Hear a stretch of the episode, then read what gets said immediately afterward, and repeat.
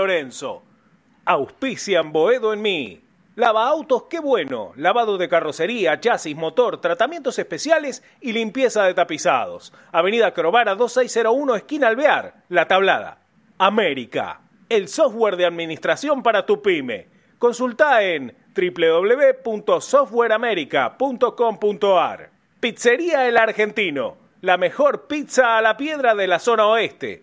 El Argentino, el verdadero sabor de la pizza. Avenida Rivadavia, 9890, Villaluro. Mundo Service, venta y reparación de máquinas y herramientas. Service Oficial Gama, Avenida Italia 1501, Tigre Centro.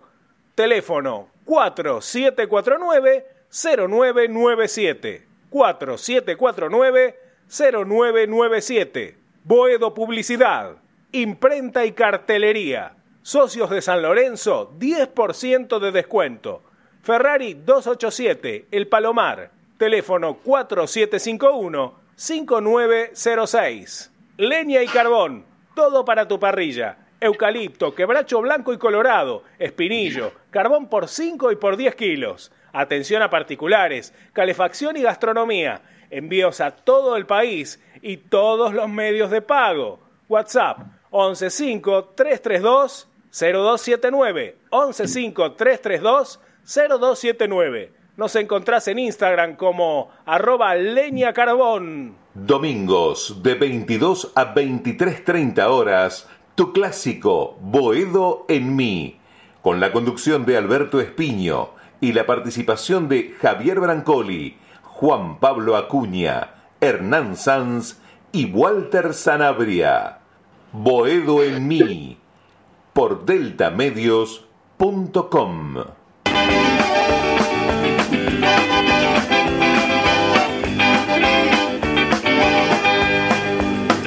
Boedo en ti, boedo en mí, en el aire sin mar, en mis sueños de pan, donde todo se aclara y se vuelve al sabor. Vivir sin vos, buenas noches, queridos amigos. Un nuevo programa de en mí, este clásico de los domingos, como dijo mi amigo Herman Sanz. eh, una noche especial, como cada domingo que juega San Lorenzo de Almagro. eh, no está jugando, pero está jugando la posibilidad de conformar un plantel acorde a lo que necesita San Lorenzo eh, para este semestre del 2022. Un semestre muy importante, muy importante. San Lorenzo presentó a su nuevo cuerpo técnico, a su flamante DT, que es Rubén Darín Súa, un ídolo de la casa. Eh, estamos muy contentos en esta noche porque primero nos pone contentos hacer este programa, eh, tener a todo el equipo completo, a Javier Brancoli, a Juan Pablo Acuña, Hernán Sanz, eh, al querido Walter Sanabria, Rama, Brignoli, eh, haciendo este clásico los domingos. Bueno, con mucha información, porque San Lorenzo tiene que empezar a partir del 5 o 6 de junio a remontar una, un semestre que necesita, vuelvo a repetir, cambiar, eh, cambiar la hoja, cambiar eh, la perspectiva, tener un temple mucho mejor, tener una semblanza de equipo, de institución, en todo sentido mejor, y esperemos que San Lorenzo esté a la altura, ¿eh? su dirigencia, que sepa que es un momento culminante, el nuevo cuer- cuerpo técnico. Eh, tendremos una entrevista muy especial eh, que estamos anunciando, ¿eh? Eh, seguramente en unos minutos, quédese, porque es una entrevista que todo el mundo San Lorenzo está esperando y la tiene seguramente aquí en Boedo en eh, ya anunciar y presentar a mi coequiper Juan Pablo Acuña. ¿Cómo está, Juan? Hola Beto, ¿cómo estás? Muy buenas noches para vos, un saludo grande para toda la audiencia, para Ramiro ahí en la operación técnica de Delta Medios.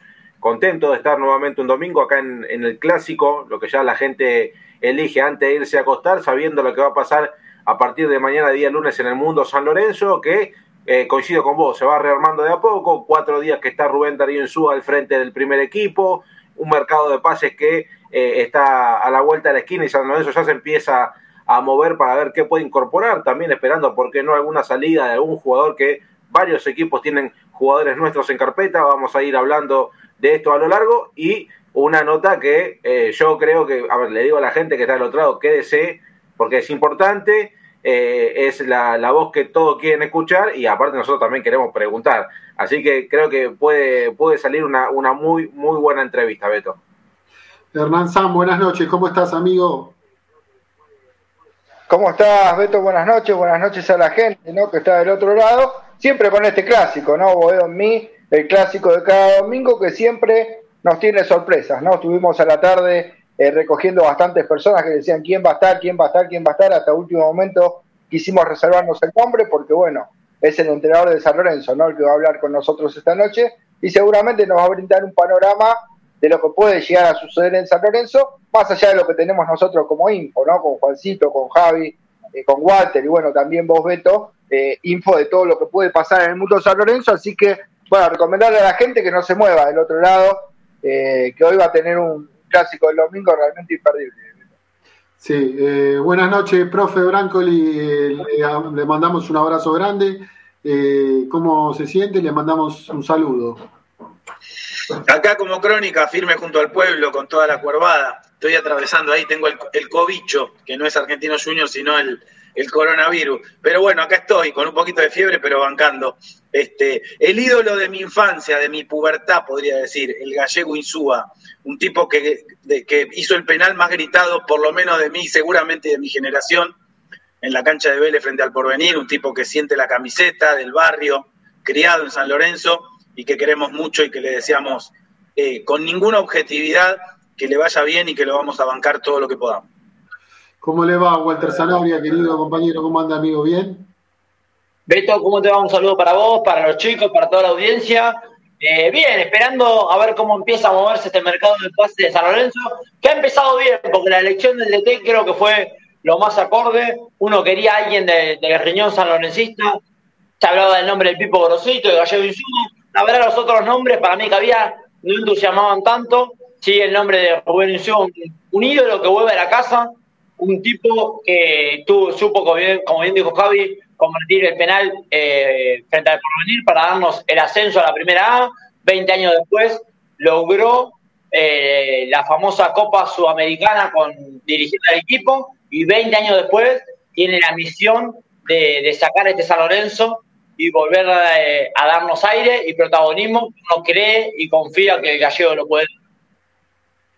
Sí, eh, Rama querido, buenas noches, el alma mater de Delta Medios, de esta casa que cobija tantos programas amigos, compañeros, eh, hermanos como Pasión por el Ciclón, como Frenesy.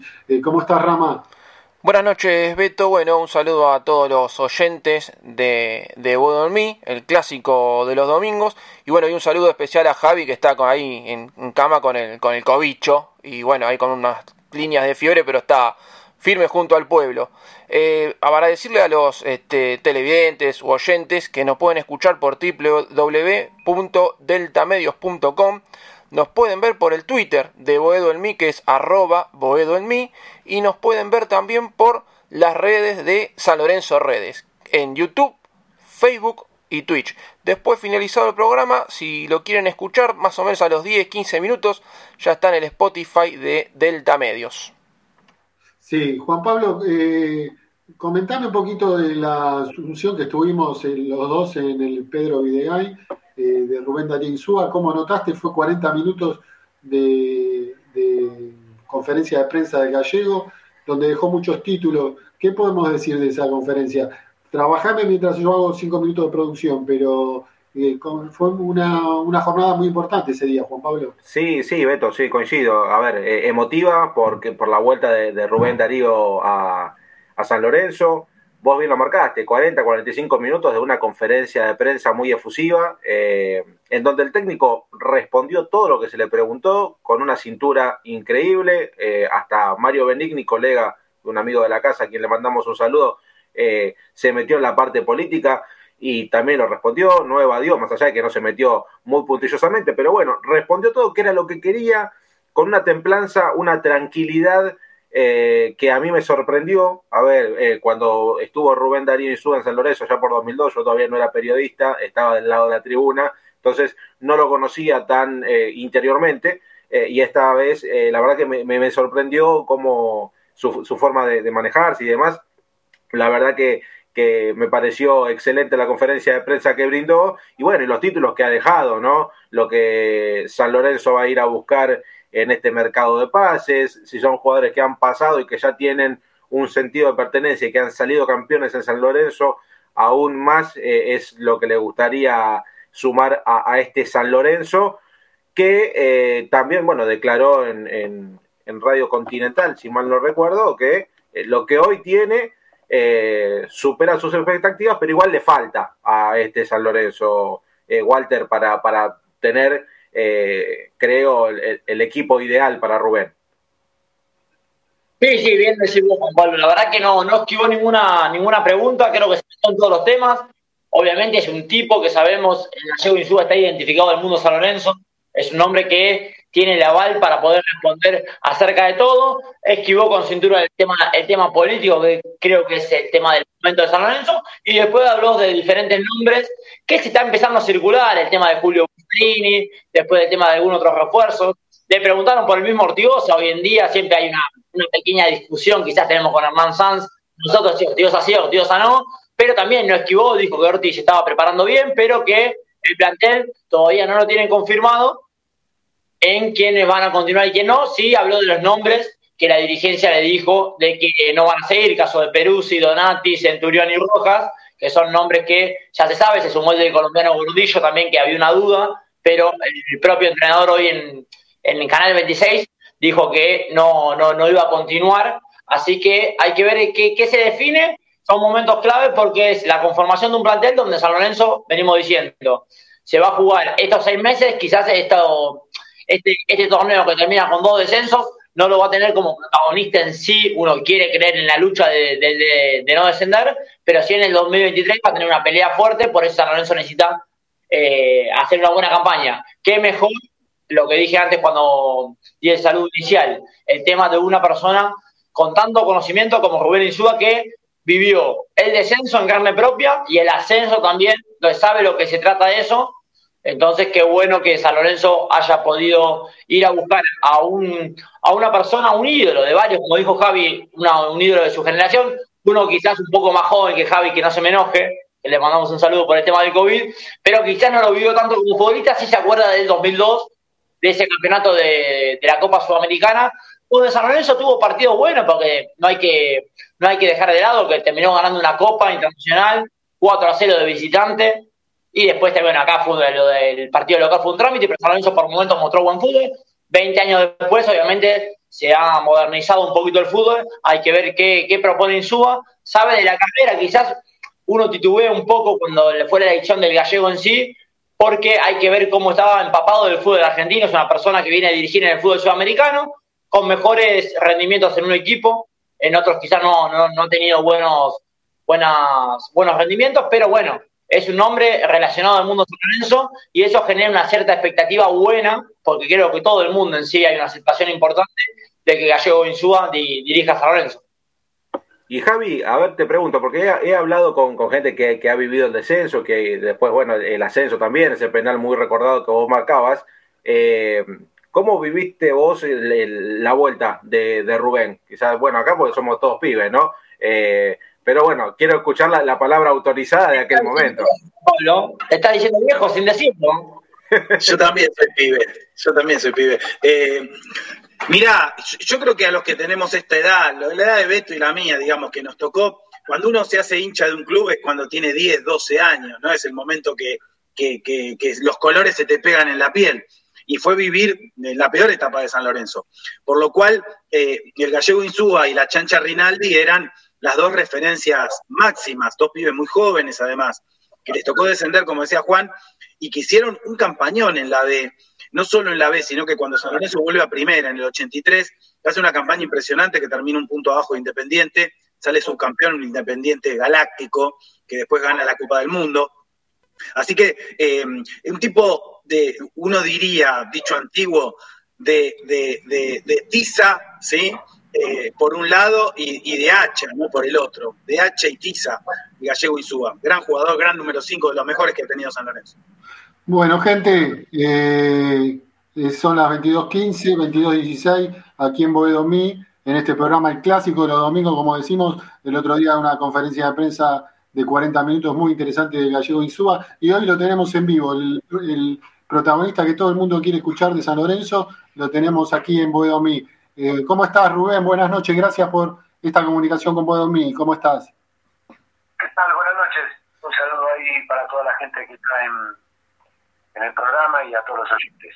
Primero, agradecerte nuevamente. Hemos hablado varias veces en estos años, donde estabas en Ecuador, donde estabas fuera de San Lorenzo, y siempre hablábamos de la posibilidad de este, como dijiste en la conferencia de prensa, estás en el lugar donde querías estar, ¿no, Rubén? Bueno, sí, sí, por suerte eh, llegó el momento de volver a, a como vos decís, a estar en el lugar que, que uno siente placer de, de hacerlo. Bueno, con mucha ganas de trabajar, arrancamos el día jueves eh, y bueno, buscaremos de acá en el futuro, como dije en, la conferencia, instalar una cultura de trabajo, de profesionalismo, de orden, de disciplina para que San Lorenzo vuelva a tener un equipo fuerte, competitivo y con aspiraciones. Sí, Rubén, es lo de la cultura del trabajo me quedó, lo repetiste varias veces, me pareció muy interesante eh, construir una cultura del trabajo, eh, repetiste varias veces ese tema, profundizar un poco más. Eh, eh, es fundamental hoy en el día porque falta, falta esa cultura del trabajo en los planteles de fútbol profesional, es difícil, no es, no es tan cotidiano esa, conformar esa cultura del trabajo, hay planteles que no lo tienen. ¿Por qué enfatizás tanto en eso? No, esencialmente porque yo creo en eso, ¿no? creo que el fútbol de alta competencia te exige eh, entrenamiento de alta intensidad, mucho cuidado personal, alimentarse bien, descansar bien, entrenar eh, todos los días de determinada forma, construir eh, un grupo eh, que se encamine en ambas direcciones, entre jugadores, cuerpo técnico y dirigente, que después eso lo vean los hinchas y se sumen a, a esa cultura de, de trabajo, como digo habitualmente yo creo que el fútbol de alta competencia en la actualidad te exige todo ese tipo de cosas, ¿no? Y generalmente creo que a los equipos que les va bien son los que eh, tienen esas formas. Así que bueno, vamos a buscar instalarlo en el club, en este caso específico en el área de fútbol profesional. Como yo marqué ese día, yo siempre me acuerdo, como yo jugaba en prenovena en el año 74, sí. San Lorenzo tenía un grandísimo entrenador que a mí me quedó muy grabado y yo le prestaba mucha atención cuando él decía, me refiero en este caso... Osvaldo, sube el día, ¿no? Sube el día. Fue el último técnico en ganar un título en el viejo gasómetro, siempre decía, para que en San Lorenzo la cosa funcione bien, hay que elaborar mucho. Y bueno, voy a tratar de, de copiarlo, ya lo hice en el año 2023 y lo vamos a repetir nuevamente. Sí, Rubén, eh, vos dijiste también en la conferencia de prensa, en la presentación, que todo se partía de cero, que lo que se hizo para atrás ya no se puede modificar, que uno puede modificar lo, que es en la vida y en el fútbol de acá para adelante. Pero vos cuando veías a San Lorenzo, que lo seguías como, como un hincha más, estos años de perplejidad, de malas eh, del malos torneos. ¿Qué, qué, qué, observaste? Porque hiciste un balance, tenés un balance hecho, eh, si lo podés decir, en, para que le haya ido de esta manera tan irregular al equipo. ¿Cuál, ¿Cuál es el balance inicial antes de tomar el plantel de San Lorenzo, Rubén? Bueno, es difícil hacer un, un análisis eh, completo, preciso, tres o cuatro años hacia atrás yo, por ejemplo, esencialmente me, enfoco en lo que pasó en el último torneo porque el plantel que hemos arrancado el día jueves, todo lo que viene del torneo anterior. Son todos los partidos, por supuesto. Eh, tengo una opinión formada. Eh, la, única charla que yo tuve con la dirigencia antes de, llegar al acuerdo total, que tuve una sola, con los dirigentes del club y con Matías Caruso, que es el secretario técnico, eh, me hicieron esa pregunta que había visto en los últimos tiempos sobre el último torneo, y bueno, le, dije cuál era mi parecer, me daba la sensación de que el equipo, eh, no la sensación, sino que marca literalmente los resultados, no había podido ganar de local, y había tenido tres triunfos muy importantes, uno en Córdoba, otro en Santa Fe y otro en Rosario. Eso te marca cierta perspectiva. Eh, el equipo le costó mucho eh, ser eficaz en el área rival. Eh, también es cierto que hubo muchos chicos jóvenes con, con Pepo Rosa en primera. Más o menos esa es la idea que tengo a, a grandes rasgos de, lo que venía en el último semestre. Pero bueno, eso es eh, algo como, te diría, de forma superficial. Después, lo que te va dando el conocimiento más, pro- más profundo es el trabajo del día a día. Eh, si bien es cierto, muy poco, muy poco tiempo, se llevamos nada más que tres entrenamientos eh, con el plantel, he visto eh, buena receptividad, eh, hicimos entrenamiento de alta intensidad, respondieron de buena manera, como corresponde por otra parte. Eh, tenemos dos semanas de cada del torneo y la tenemos que aprovechar eh, al 100%, diría. Y bueno, todo eso, por supuesto, vamos a buscar eh, fortalecer el plantel en las tres líneas. Estamos todo el tiempo monitoreando el mercado eh, para ver eh, si conseguimos lo que estamos buscando. Hay que tener eh, calma, buen ojo, eh, precisión a, a la hora de qué jugadores buscar. Eh, cuando yo siempre digo, cuando vos tenés, es como en el fútbol, es como la vida, cuando vos tenés mucha plata, es fácil comprarte una- un auto cero kilómetros, eh, comprarte una casa en un country, y el fútbol eh, con 15, 20 millones de dólares es fácil contratar cuatro o cinco jugadores de gran de grandísimo nivel. Cuando vos no tenés ese presupuesto hay que tener eh, calma, eh, buen ojo y sobre todo también incentivar a quien quiera venir a jugar a San Lorenzo en estos momentos de saber a, a qué lugar va a llegar. Hay jugadores que pueden priorizar el aspecto económico y otros jugadores que me imagino yo, estoy seguro de esto, les debe gustar mucho jugar en un club de prestigio a nivel mundial como San Lorenzo. Sí, estamos con Rubén Darío Insúa, ¿eh? flamante técnico de San Lorenzo. Antes de pasarle a mis compañeros, Rubén, vos también dijiste en la conferencia que en ningún momento te sentiste un plan B de nadie, eh, menos de San Lorenzo y allí también eh, en Ecuador. Eh, ¿Por qué enfatizaste esto, Rubén? No, me refiero porque me, me habían preguntado como habían salido los medios, este, hipotéticas eh, reuniones con siete, ocho entrenadores, cosas que yo la verdad no, no, no, le presté demasiada atención a ese tema porque eh, es obvio potestad del club, es reunirse con la cantidad eh, de entrenadores que queda necesario para tener una perspectiva más amplia. Eh, pero yo personalmente nunca me sentiría un plan B en San Lorenzo mi forma de pensar. Si yo sentiría de esa manera, no hablaría bien de mi autoestima como, como conductor. Hice un hincapié, por ejemplo, el hecho de que mi historia de club, la suerte de ganar títulos internacionales, lo tuvieron solamente tres entrenadores. La posibilidad de jugar dos finales internacionales la tuvimos solamente dos. Me refería a ese caso.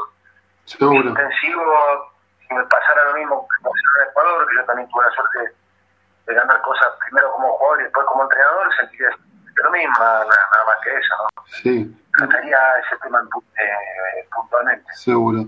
Eh, Rubén, eh, Juan Pablo Acuña te va a consultar. ¿Cómo, Juan Pablo? Hola Rubén, ¿cómo estás? Muy buenas noches, gracias por, por esta comunicación, un placer eh, saludarte y desearte lo mejor eh, en San Lorenzo, Rubén. Y, y quiero que nos cuentes eh, qué sensaciones sentiste cuando te volvió a contactar San Lorenzo, porque siempre fuiste una alternativa eh, cuando el club se, se quedaba sin técnico, no se pudo dar y ahora sí, ¿qué, fue lo que te pasó por la mente cuando se, se acercaba esa esa firma y, cómo viste al plantel, ¿Qué, ¿Qué, viste en el plantel cuando llegaste, tu primer entrenamiento y demás. Bueno, primero, eh, valorar el hecho, me llamó el día martes de la semana pasada el presidente Uh -huh. eh, y me citó para una reunión el jueves a la tarde. Eh, bueno, ahí nos vimos personalmente en, en la presidencia ahí del club, en el estadio, y tuvimos una reunión bastante amplia, creo de dos horas, dos horas y media, estaba un grupo de, de cinco o seis, y Matías Caruso, a quien yo no tenía el gusto de conocer personalmente, y bueno, me, me preguntaron eh, siempre la, la, misma inquietud que tiene cualquier eh, eh, dirigencia a la hora de contratar a un entrenador, tuvimos un diálogo, un intercambio de ideas, mi forma de pensar, de trabajar, y, una vez que terminó la charla, que para mí fue, me, pude expresar en todo lo que yo pienso, mi forma de pensar, de trabajar, qué era lo que yo consideraba necesario para este momento que necesitaba el equipo de fútbol, el área de fútbol, fútbol profesional esencialmente. Bueno, terminó la charla, a mí me pareció muy buena, muy positiva y una vez que salí de ahí, siempre íntimamente pensé que, iba a ser el elegido. Eh, y después, eh, ¿qué es lo que he visto en estos días? Mucha eh, mucha atención del plantel a la hora de escuchar qué era lo que queríamos en cada ejercicio que íbamos dictaminando. un buen compromiso para eh, trabajar en la intensidad que nosotros buscábamos, buena receptividad en todos los conceptos que intenté en el trabajo técnico, en el trabajo táctico. Así que me llevé una buena impresión. He visto, por supuesto, con los jugadores más experiencia, ya los conocía. Eh, algunos jugadores jóvenes yo ya los he visto jugar eh, eh, bastante, como el caso de Gatoni, de Rosané y de, de Bartegani y después me llevé una impresión bastante buena, eh, vuelvo a reiterar, pese a que son poco días, con el chico Giai, que ya me había gustado mucho el partido de Racing, eh, el chico Leguizamón, que es un buen delantero, hábil, zurdo, eh, picante, es paraguayo, estuve charlándole con él, y también me gusta mucho el chico Sequeira. Así que la verdad, me, me llevé una buena impresión, eh, un poco más de lo que yo esperaba, sinceramente. Mm. Javi Brancoli, profe. Bueno, buenas noches, gracias Gallego por atendernos, por dedicarnos este tiempo.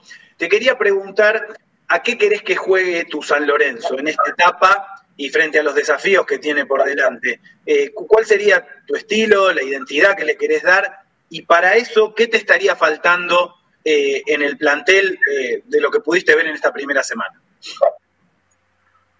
Bueno, del equipo lo, primero que espero es darle eh, un contenido colectivo, funcionamiento, después elegir el sistema de juego, con el correr del tiempo y la ejercitación y el trabajo, que el equipo sepa desenvolverse no de una sola manera, sino de, varias de varias formas.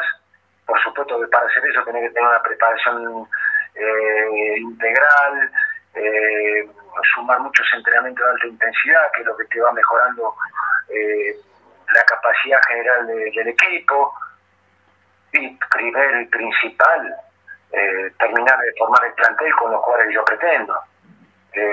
nosotros vamos, ya lo hablé del primer día y me consta que tanto la dirigencia como como Matías Caruso está llevando adelante, llevando adelante varias negociaciones, vamos a buscar fortalecer el plantel en, los, en las tres líneas, eh, en el ataque, en el medio y en la defensa. Eh, fueron muy claros ellos en, esa primera y única reunión que tuve antes de, llegar a un acuerdo final, eh, que había cinco jugadores que habían terminado ya la, relación con el club y que iban a continuar, que eran los casos de Donati, Peruzzi, Rojas, Gordillo y Centurión. Eh, así que bueno, vamos a buscar sumar, eh, todavía no tengo un número exacto, pero sí tenemos que cubrir todas las la, que, que se fueron produciendo, no solo en, al final de este torneo, sino también en el enero, ¿no? Eh, con tranquilidad, pero sí tenemos ya algunos cuatro o cinco nombres puntuales y después también el perfil general del jugador que a mí me gusta, que me gustaría eh, tener en el plantel.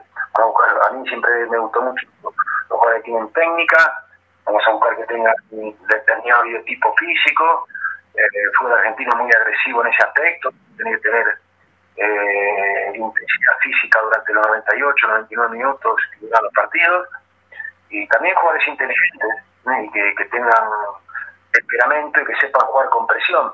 Pues hay que ponerse la camiseta de un club grande como te obliga a tomar siempre permanentemente decisiones correctas, eh, saber jugar con presión, jugar de la misma manera de local, visitante, eh, que la pelota no te queme cuando el equipo va perdiendo, jugar de la misma manera cuando el equipo va perdiendo y va ganando. Lo que siempre han tenido los equipos de San Lorenzo que después terminaron teniendo éxito y ganando cosas importantes, ¿no? Eso es lo que yo pretendo. Decirlo, porque es mucho más fácil que después concretarlo, pero no vamos a escatimar ningún esfuerzo hasta lograrlo, ¿no? Sí, eh, Walter Zanabria, querido. Gallego, muy buenas noches. Ante todo agradecerte, primero como periodista por el contacto, como hincha, me sale agradecerte por, por venir a poner el pecho en este momento y preguntarte por dos nombres que han circulado. Primero es el nombre de un jugador actual, que es el caso de Ortigosa, cómo lo encontraste, y por el otro lado es el nombre de Julio Buffarini, que se sabe que es un nombre que puede llegar a circular, por, eh, que puede llegar a pegar la vuelta por el lateral derecho, si es un nombre que te seduce eh, o no la llegada de Julio Buffarini, un ex campeón de América. Bueno, mira, me han preguntado bastante por cómo me encontré, cómo me encontré Ortigosa y la verdad que en estos tres días, que vuelvo a reiterar, en muy poco tiempo eh, ha entrenado al 100%, igual que, cualquiera del resto de los jugadores, que no sé, el Gatoni o el, el chico Hernández, que me causó una buena impresión, eh, ha, entrenado al mismo, al mismo ritmo sin ningún problema, lo veo con ganas, muy comprometido. Eh, así que, como dije anteriormente, eh, arrancamos todo de cero. Para mí, el trato y la visión que yo tenga en jugador, no importa la edad, no importa la trayectoria que tenga, nosotros lo que vamos a buscar es ser competitivos y tener una muy buena actualidad. Eso corre para todos los jugadores, para el cuerpo técnico. Acá nadie ganó nada antes de empezar, lo que hemos ganado algo en el club, eso ya, ya pasó, ahora tenemos que mirar hacia adelante. Pero, lo veo muy bien. Eh. ¿Qué te puede dar, Gallego? Discúlpame, ¿qué te puede dar Ortigosa? Eh, ¿qué, ¿Qué te puede sumar? Bueno, es un jugador que tiene mucho recorrido, eh, tiene muy buen muy buena distribución del juego, ha hecho un esfuerzo en estas tres prácticas que hicimos de trabajo táctico hizo un gran esfuerzo para colaborar en la recuperación de, pelota, así que no, no, no he visto ninguna eh, nada diferente en, Néstor que lo que he visto en el resto de los compañeros, que muchas ganas de trabajar, con ilusión, con determinación, después iremos viendo en el día a día, nosotros tenemos muy poco tiempo para preparar el primer partido, eh, pero bueno, él ya conoce el club, ha tenido la suerte de conseguir cosas importantes y me dio la sensación en lo, por lo poquito que he visto, vuelvo a reiterar, tres en fútbol muy poco, que, tiene muchas ganas de, volver a pelear cosas importantes con San Lorenzo. Tanto él como el resto de los compañeros en estos días que he visto. Y volviendo a la otra, a la otra parte de la pregunta en caso de Buffarini, me preguntaban si yo había hablado con Buffarini, no, la verdad que no, no, he hablado con Buffarini. Eh, si reúne el perfil de jugador que estamos buscando.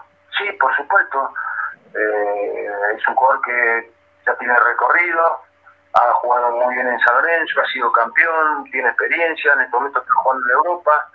Eh, no es fácil eh, traer un jugador que esté jugando, en este caso en España, para volver a jugar en el fútbol argentino. En el plano económico es, es imposible de poder competir Así que en ese momento empieza mucho a jugar lo que se denomina sentido de pertenencia. O sea, querer estar en un lugar, en determinado lugar. Eh, y eso yo creo que en estos momentos le tenemos que dar eh, valor al jugador que actúe de esa manera. Y bueno, estamos buscando también en otras posiciones jugadores que hayan, que hayan estado también en el club, se hizo público y yo también lo he expresado. Eh, a mí me gustaría contar con yo con toda la gente que hablé, me habló maravilla de él eh, como jugador, no tengo duda porque yo ya lo he visto, y tiene una excelente actualidad. De hecho, lleva jugado Aldo Civil 44, 48 perdón, partidos e hizo 22 goles. Juan San Lorenzo, la gente lo quiere, fue campeón a nivel nacional, fue campeón a nivel internacional. Y, por lo que me ha dicho Matías, que es quien te va llevando adelante la negociación, eh, podemos ser con cierta prudencia optimista de cara al futuro, ¿no? En principio tendría tendría voluntad de acá bueno esperemos saber qué se puede concretar para mí sería eh, estaría conforme o le daría eh, un buen valor tener un jugador de esa característica que tiene mucho gol que es lo que vamos a buscar en la calle ¿no? Claro. Eh, estamos con Rubén Darío Insú agradeciéndole enormemente esta disponibilidad para Boedo mí, para San Lorenzo, siempre muy predispuesto. Eh, Hernán Sanz, ¿estás? Sí, Beto. Pregunte. Bueno, antes que nada, saludarte, Gallego Insúa, bueno, el agradecimiento, ¿no? Eh, periodísticamente por poderte tener en este programa, ¿no? Que es el clásico de los domingos, Boedo mí. bueno, primero preguntarte eh, si por tus experiencias anteriores no le tuviste miedo a este momento de San Lorenzo, ¿no? Cuando quizá tantos entrenamientos, tantos entrenadores le dicen que no, vos estuviste siempre dispuesto y, y a tener la fórmula para sacar a San Lorenzo adelante, más allá del momento delicado que tiene San Lorenzo, y después preguntarte puntualmente por otros dos nombres, ¿no? Que fueron ofrecidos a San Lorenzo, quiero saber eh, si cuentan con tu anuencia o no, y es el caso de Lertora y Bernardi de Colón. Bueno, en principio, cuando surgió la posibilidad y tuve la reunión, no, lo único que tuve es eh, eh, ganas de estar en este lugar. Yo creo que para cualquier entrenador, para cualquier jugador, estar en un club deportivo de San Lorenzo, más que temor, debe ser un desafío personal y profesional.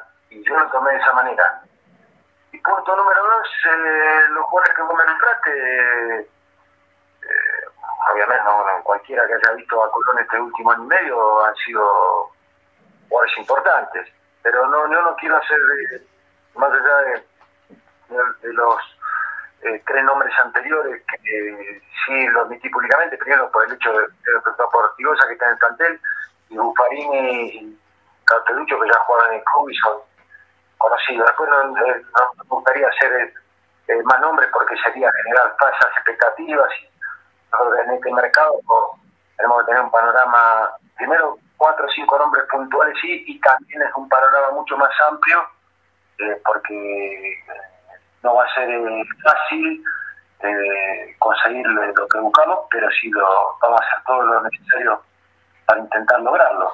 Pero no quisiera hacer más nombres porque si no claro. sería demasiado reiterativo y generaría una eh, expectativa eh, desmedida, por llamarlo de alguna manera. Pero si los dirigentes te dijeron que iban a traer, dos, vos hablaste de dos delanteros, dos volantes, ¿no? Marcadores central. Sí, sí, vamos a traer eh, mínimo dos delanteros que, que nos den cierta garantía de gol. El fútbol, por no, es como las matemáticas una ciencia exacta, pero vamos a traer dos delanteros que, que hayan sido goleadores en los clubes donde han jugado. Esa es la idea eh, en principio. También después eh, mediocampistas, más de uno seguro, y defensores más de uno también.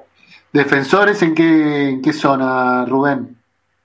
Eso no lo estamos viendo, pero eh, también vamos a buscar eh, ¿Central te hace falta? O, más, de un defensor también. ¿Un central te hará En, definitiva, si, uno mira la cantidad de jugadores que se fueron en enero y también ahora, eh, una vez terminado el último torneo, uno de, los lugares que, ocupaban, no hay que ser eh, demasiado minucioso, diría, para detectar en qué lugar hay que cubrir esa vacante, ¿no? Sí. Ramiro Brignoli, el alma mater de Delta Medios. Rami.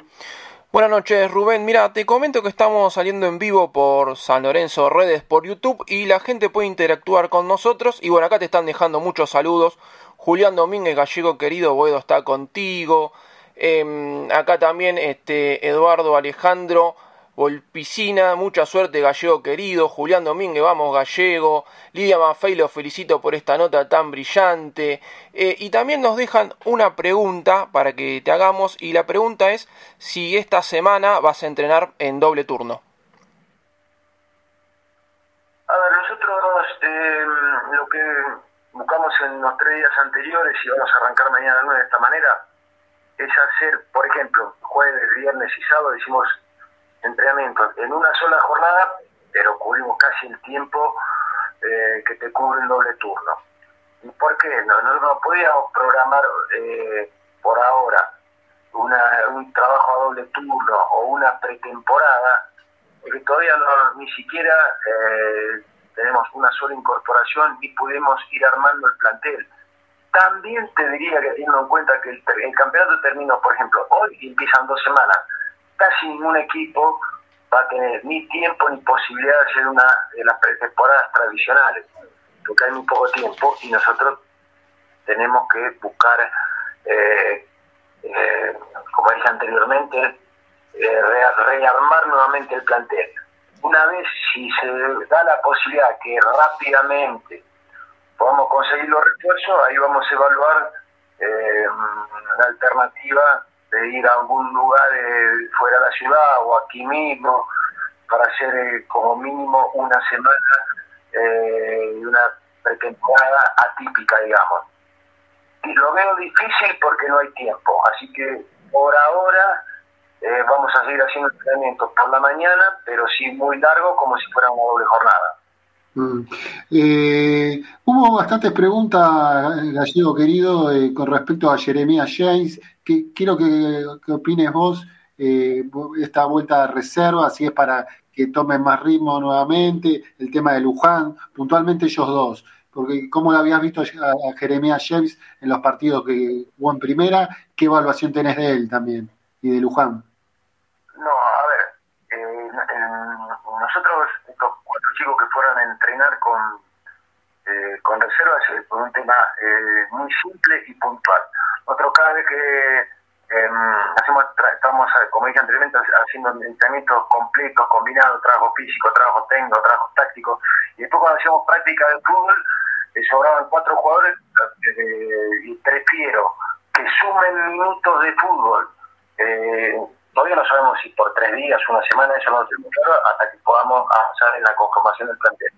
Pero no podíamos, eh, no teníamos que hacer, hacer otro trabajo físico y no podían tomar minutos de fútbol, que es lo que a mí me interesaba.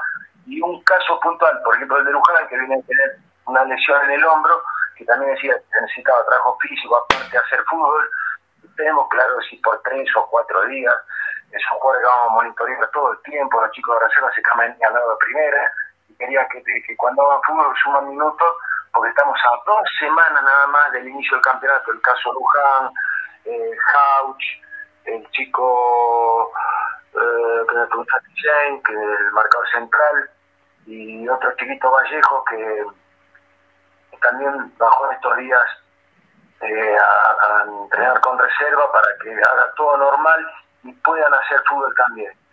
Eh, esa es la idea. Después vimos si entre días podemos nuevamente contar con ellos o, evaluamos que sigan entrando con la reserva, eso es, muy rápido y nosotros estamos buscando reorganizar el área del fútbol profesional. A mí no me gusta entrenar con 35, 40 jugadores, eh, estamos, estamos buscando tener 23 profesionales y después del resto de los lugares cubrirlos con jugadores jóvenes formados en la división menor del club. Eh, así que ese es el motivo eh, por el cual eh, lo mandamos a hacer fútbol con reserva a estos cuatro chicos. Y ya que me hiciste esta pregunta, te informo que mañana se va a sumar un chico. Matías Hernández. Matías Hernández, yo fui a ver el primer partido sexta, que es un delantero chiquito, creo que todavía no cumplió 17 años eh, el partido me llamó la atención, así que bueno, eh, me gustó, debí tomar buenas decisiones, sobre todo cerca del área y dentro del área también, y va a empezar a entrenar mañana con, con primera, porque a la hora de hacer fútbol tenemos carencia en ataque, no tanto en los lugares, en, cuatro, en los lugares de los cuatro chicos que, que acabo de nombrar que bajaron a entrenar con reserva. Así que estamos reordenando el área del fútbol profesional, pero estamos al tanto de todo lo que hacen ellos todo el día y todo el tiempo, ¿no? Sí, eh, antes de pasarla a mi compañero y agradecerte unos minutos más, Rubén, eh, de Martegani, va a ser, eh, vos lo contemplás como número 10, como eh, creador, como número 10. Sí, la, la primera práctica que hicimos eh, jugó detrás de los dos puntas y la última que él, que hizo el viernes eh, jugó por delante por izquierda. Sí, tiene buenas condiciones técnicas, Sí. eh, está entrenando bien la parte física para sostener, eh, tener aire y respuesta a todo el partido, que el último torneo, en la, final de los partidos, sufría un poquito el, el desgaste, pero es normal. Eh, no pudo entrenar el sábado porque andaba con una molestia en el recto, pero con un día de descanso, yo- me dijo el médico ya mañana por la mañana va a estar en plenitud. Así que bien, es un buen jugador, la verdad que me, me gustó mucho él, yo no lo había visto obviamente, y después hay tres o cuatro jugadores muy interesantes, el caso de Giai, que yo lo había visto de poquito con primera, sobre todo el último partido con Racing me gustó mucho. ¿Cómo lo pensás más? ¿De cuatro? o- ¿A Giai lo pensás, a Giai lo pensás de volante o de cuatro? ¿Cómo lo pensás a Giai? A Giai? Eh, yo estuve conversando, se siente más cómodo como mediocampista por derecha. Part- igual los partidos que jugó el equipo jugó con línea 3, así que era, eh, se sumaba negro prácticamente un mediocampista, ¿no? Claro, Eh, no, no lo veo en una línea de cuatro como lateral por derecha, no, más adelante. claro, claro. Y, y te- y yo te interrumpí, que habías visto a alguien más que te había gustado. Eh, me llamó mucho la atención el, el chico Sequeira, a mí un jugador creo que tiene 18 años, si no me equivoco, eh, muy interesante. Y el San Lorenzo, por suerte, eh, sigue teniendo eh, un buen caudal de jugadores eh, jóvenes, así que yo creo que ahí va a haber eh, para el presente y para el futuro eh, muy buenas perspectivas. Javi, Gallego, te quería preguntar si las conversaciones que tuviste, si tuviste con el Pipi Romagnoli, a quien dirigiste en aquella Copa Sudamericana del 2002, para tener un plan de trabajo con la reserva, cuál sería el esquema ahora, por esto mismo que te preguntaba Beto, de los jugadores que bajan, pero pueden estar disponibles para la primera, cuál es un poco el esquema de trabajo, si es que ya lo tenés previsto con la reserva y particularmente con el Pipi. No, no, nosotros estamos, primero vamos a reordenar el área de fútbol profesional. Con mayores sí, tú el sábado a la mañana, él se cambia a 5 metros donde me cambio yo, así que nos vemos todo el día, todo el día, todo el tiempo. Estuve conversando bastante, quería escuchar la opinión de él de siete, ocho jugadores, algunos de los que están en plantel profesional, otros de los que están con él en reserva. Eh, le comenté el hecho de estos cuatro chicos que quería que, que sumen trago con pelota y minutos de fútbol ahí, así que eh, con él y con Prosper, y estuvimos como media hora ahí, siempre eh, vamos a estar en contacto permanente, una vez que tengamos eh, eh, ordenado ya todo el área de fútbol profesional, también vamos a intentar colaborar para que a la, reserva no le falte nada, en el plano profesional específico en cuanto a la organización, el espacio físico de trabajo, las comodidades que, todas las comodidades que, no, que le podamos brindar para que se sienta eh, cómodo el jugador de reserva, y en este caso el cuerpo técnico Cabeza Pipi, lo vamos a hacer. Pero sí, tuve una charla con él muy larga, con, con Gonzalo, Prosperi también, intercambiamos ideas, eh, y fue una charla muy positiva y así va a seguir siendo todos los días, ¿no? eh, Walter, Gallego, consultarte por algunos nombres que están en préstamo, que son de pertenencia de San Lorenzo, caso el Tanque Díaz, Manu de Peralta Bauer. Si te interesa algún nombre como para poder cortar el préstamo, quizás, y poder tener la posibilidad de tenerlos ahora cuando, a partir de junio, de julio, perdón. Sí, estoy terminando de chequear la cantidad de, de jugadores que, que están a préstamo en otro lado. Ya tengo un panorama bastante amplio. Eh, la verdad que con el único jugador que yo hablé hasta el momento es con Alexander Díaz. ¿Por qué? Porque a mí lo poquito que lo vi jugar eh, me gustó. Yo lo visto jugar un partido en reserva en Mar del Plata una vez, eh, cuando enfrentaron al Dos Civi. Y me había llamado la atención, Vos- tres o cuatro años atrás. vos lo habías dicho en este programa, Después Rubén. fue, fue campeón que dirigía Monarris. Sí, vos lo habías dicho en este programa. Era- eh, se pierde un poquito, se escucha un poquito bajo, no sé, ¿usted me escucha bien a mí? Sí, sí, te escuchamos, te escuchamos. Bueno, y después lo vi algunos partidos en primera, un jugador que, que me gustaba, eh, y como veo que está en Arsenal y casi no, no, está jugando, eh, lo llamé por teléfono, quería saber eh, qué pensaba y bueno, tuve una charla con él, lo llamé el día ayer creo, a la tarde, tarde noche. Así que con el único jugador de los chicos que están a préstamo que hable. Sí. Si vos me preguntas a mí, sí, Peralta Bauer también me gusta, sí, pero bueno, no creo que Unión eh, lo deje salir y veremos si el tema de Alexander Díaz puede avanzar o no. Recordamos en una nota anterior, Gallego, que, que había, te gustaba Alexander Díaz ya hace un tiempo, lo habíamos nombrado en Boedo que tenía a nivel físico este, cositas del físico del Kun Agüero. Este, también. Este, de Gastón Hernández, hablaste recién que te había este, también sorprendido para bien el central. Sí, los partidos que ya jugó en primera lo vi bien, tranquilo, calmo, eh, agresivo, eh, muy atento todo el partido. Eh, es una buena característica para un defensor. después más o menos averigüé la trayectoria que tenido, había salido en el club, el club prestaba a San Martín de San Juan, había jugado unos partidos, después fundamentalmente en la elección, pero ahora había rendido bien sobre el final del torneo cuando Fernando lo puso ahí de titular y en las prácticas está entrenando muy bien, se lo ve muy serio, muy profesional, muy, muy atento, así que me causó una muy buena impresión también en los entrenamientos. Ya, ya lo había visto en los partidos, ¿no? En sus últimos partidos. Bueno, ahí tenemos tres jugadores jóvenes, solamente como marcador central una sola experiencia que es Zapata. Así que bueno, vamos, eh, ah. vamos a ir viendo en el día a día en qué lugares vamos a seguir buscando para fortalecer y sobre todo qué nombre propio y qué características. Sí. Eh, ¿Con Ceruti pudiste hablar? Eh, ¿Alguna charla personal? ¿Algo? No, no, no, no, fuera personal no, estaba trabajando bien también. Eh, no, justamente todavía no, no tuve ninguna charla con él, la práctica del fútbol está... ¿Tu idea es que siga? ¿Te gustaría ah. que siga? Eh, tengo entendido que eh, estaría o casi... A mí me informaron eh, apenas eh, llegué que prácticamente tenían, creo que tenían eh, casi todo solucionado para que continúe.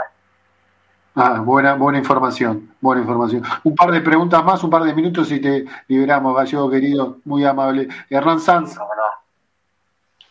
Sí, Rubén, hipotéticamente San Lorenzo mañana tendría que jugar un amistoso. yo sé que te gusta defender con tres centrales. Eh, ¿Pararías un 3-4-3 eh, para un partido eh, si habría mañana? ¿Arrancarías con un 4-4-2 con lo que tiene San Lorenzo hoy? No, a mí no es que me guste jugar eh, con línea 3, de hecho el equipo campeón de la Copa Sudamericana defendía con línea 4. A mí me gusta que sepa jugar de ambas formas. Sí, sí. De hecho el equipo con, Fernando Verón, de los partidos que jugó línea 3 no perdió ninguno eh, o sea, el, el, equipo ya eh, lo, tomó con buena comodidad y lo hizo bien. Y en la práctica ensayamos con línea de 4, con línea de 3. Eh, así que bueno, quiero, quiero que los defensores sepan jugar de distintas formas, ¿no? Hoy el fútbol hoy en día no puedes encasillarte en un sistema de juego, sino que tienes que tener eh, eh, relativa variedad para saber cambiar sobre la marcha. lo mismo en el medio campo y lo mismo en ataque. Lo que sí, a mí nunca, eh, a mí no me gusta jugar con, con un solo delantero. A mí nunca con dos, y, si tenés, eh, hubo equipo que me tocó dirigir, por ejemplo, tocó en el año 2009 dirigiendo un equipo deportivo Quito en Ecuador, jugamos con tres delanteros, tuvimos la suerte de salir campeón y, y las características de los jugadores me permitían jugar de esa manera. Así que lo iremos viendo. Primero tenemos que armar el plantel, todavía falta bastante. Después eh, elegir el sistema de juego o los sistemas de juego para terminar de armar el equipo. Y eso lleva mucho ensayo, mucho, mucho tiempo y mucho trabajo. Hay otro Espiño, eh, querido gallego, eh, Miguel Ángel Espiño, que pregunta, eh, muy preocupado por el tema del déficit a nivel defensivo aéreo, que San Lorenzo sufrió la parte defensiva. ¿Es algo que contemplás vos, mejorarlo, el tema aéreo? Sí, yo creo que hoy, mira, el fútbol se juega en toda la cancha. Ahora, los partidos se ganan en las dos áreas. Si vos sos fuerte defensivamente, tenés buena coordinación de movimiento, ganarlo mano, mano a mano, eh, tenés buen juego aéreo para defender, eh, y después en ataque, desequilibrio por afuera, eh, especialistas en el área, por eso me interesaría mucho tenerlo característicos que se equivocan muy poco a la hora de definir, jugadores de desequilibrio en uno contra uno, en el área rival, es, lo que termina pasando o volcando la balanza en los partidos en toda la liga del mundo. Se juega en toda la cancha y los partidos se ganan o se pierden en la dos áreas. Sí, sí. Eh, no, no querés hacer nombres propios, pero eh, déjame preguntarte, vos rechazame la, la pregunta, güey, cosa. El tema Kevin McAllister y Vecchio son jugadores que pueden interesar.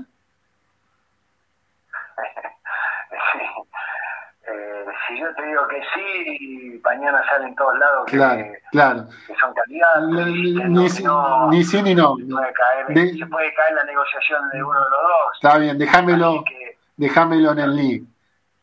Como, como siempre digo, el problema no son las preguntas, sino las respuestas. Ahí estamos complicados lo que tenemos que contestar. Sí, sí, sí, El, abanico, como te dije anteriormente, a mí siempre me gusta cuatro o cinco nombres puntuales, que ya lo tiene Matías, Caruso, y después el abanico es amplio para ver qué posibilidad y en qué momento se nos presenta la mejor alternativa, ¿no? Sí, en un momento de la conferencia gallego dijiste, eh, algunas veces no por San Lorenzo, creo, si no llegan, no quiero que los pibes de inferiores tengan la comodidad de que tres partidos en primera, se van a Europa, quiero que para llegar a primera ah, se sacrifiquen y mucho. Ah, ¿Se cambió esa cultura del trabajo en los últimos años en el fútbol argentino, que se llega muy rápido por la demasiada jugadores en el exterior y que tuvieron que debutar de muy chicos? Los ¿Se perdió esa cultura del sacrificarse mucho? Y es posible, ha cambiado lo que vos decís, que los jugadores sean muy jóvenes en el exterior, es un aspecto.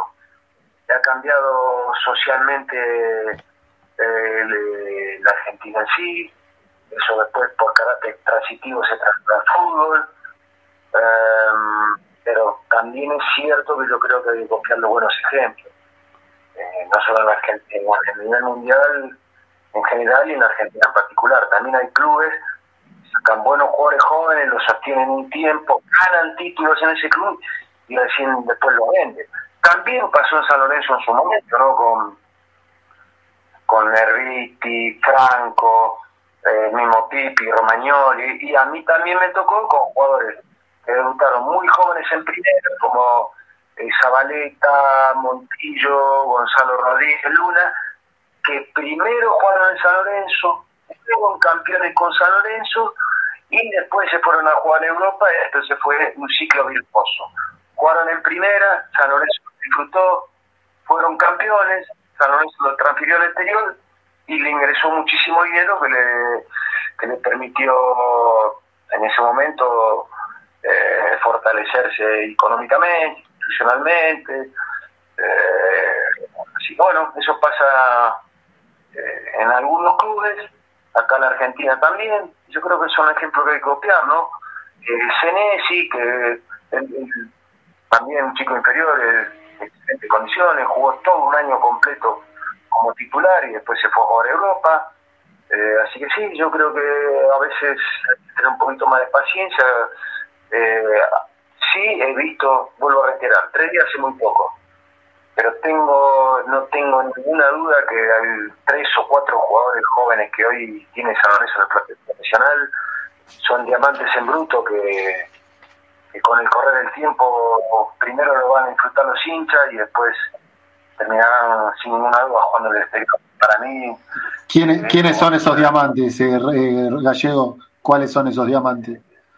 A ver, espero que los chicos no lo, no lo escuchen, no estén escuchando el programa, no, no se emocionan demasiado. No lo escucha nadie. Pero a, mí me gusta mucho ese chico Giai, eh, Leguizamón, eh, Sequeira, por nombrar algunos, ¿no? Sí, sí. Eh, bueno, hay que seguir eh, monitoreándolo, que tengan Martegani también. Sí, gran jugador. Sí. Que, que hagan una vida sana, mucho entrenamiento, eh, cuide, que se cuiden las comidas, que descansen bien, eh, que, que, sean disciplinados, profesionales. Ese es el perfil del jugador que nosotros vamos a buscar y la cultura eh, que vamos a buscar instalar en el área de fútbol profesional, que es la que siempre, eh, efectivamente, le terminó dando éxito. Cada vez que San Lorenzo hizo eso, fue bien y tuvo éxito. Sí, Rubén, tres preguntas, cuatro más y te, te liberamos. Demasiada gentileza la tuya. Este, el tema institucional, te preguntó Benigni en la conferencia de prensa, es un tema que, que vos lo contestaste bien claro, pero siempre se dijo desde que mi viejo era intermediario y te conocía de pibe, eh, que la faceta de eh, para que ande bien un equipo, la dirigencia, el técnico, los jugadores, en este caso la parte institucional no está tan firme. ¿Eso puede influye? ¿No quieres meterte como dijiste en la conferencia? No, yo creo que siempre el, combo del fútbol eh, es, una secuencia lógica, ¿no? Eh, la, suma de, hay cuatro sumas de factores que son lo que termina desembocando en el éxito. Tener alguien que tenga una buena relación, una buena convivencia, jugadores, y cuerpo técnico, dirigentes, y ese trípode eh, si vos haces la cosa bien, termina sumando el hincha, que es el combo ideal. Esa, cuando están esas, esas cuatro patas eh, juntas, termina funcionando todo bien. Eh, después yo la parte política del club, e institucional, nunca me metí ni me voy a meter, por primero porque no, no entiendo de política institucional del club, no tengo capacidad para analizar cómo se gestiona institucionalmente un club, eh, sí opino eh, y me involucro 100% en lo que a mí me compete, que es el aspecto deportivo, el futbolístico. Sí. Y yo voy a tratar de colaborar en lo que pueda eh, para que desde el área del fútbol profesional eh, ayude a mejorar todos los aspectos del club. Sí, vos sabés que la gente de San Lorenzo Rubén se empezó a fijar en varias tablas, lamentablemente no, no sin clasificación para ya hace un par de años la Libertadores, la Sudamericana, eh, y empezó ahora a preocuparse por los promedios. Eh, ¿Vos es, una, es algo que, que, que, que, mirás o que le decís, no, hay que mirar para adelante, hay que pelear el campeonato y olvidarse de los promedios? La verdad, eh, te soy sincero, no, no, me, no me he fijado en, en, en, cómo va a arrancar el próximo torneo en la, la tabla eh, en, en, mi orden de prioridad en este momento está en, otras cuestiones eh, que trabajar mucho, armar el plantel, todo lo que hemos hablado de largo, toda esta norma.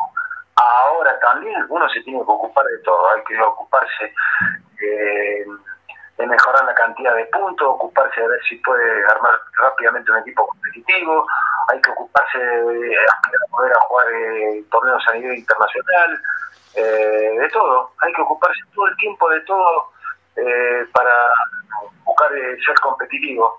En el de alta competencia, la exigencia es permanente. En, lo, en los clubes grandes como San Lorenzo, la exigencia es el doble.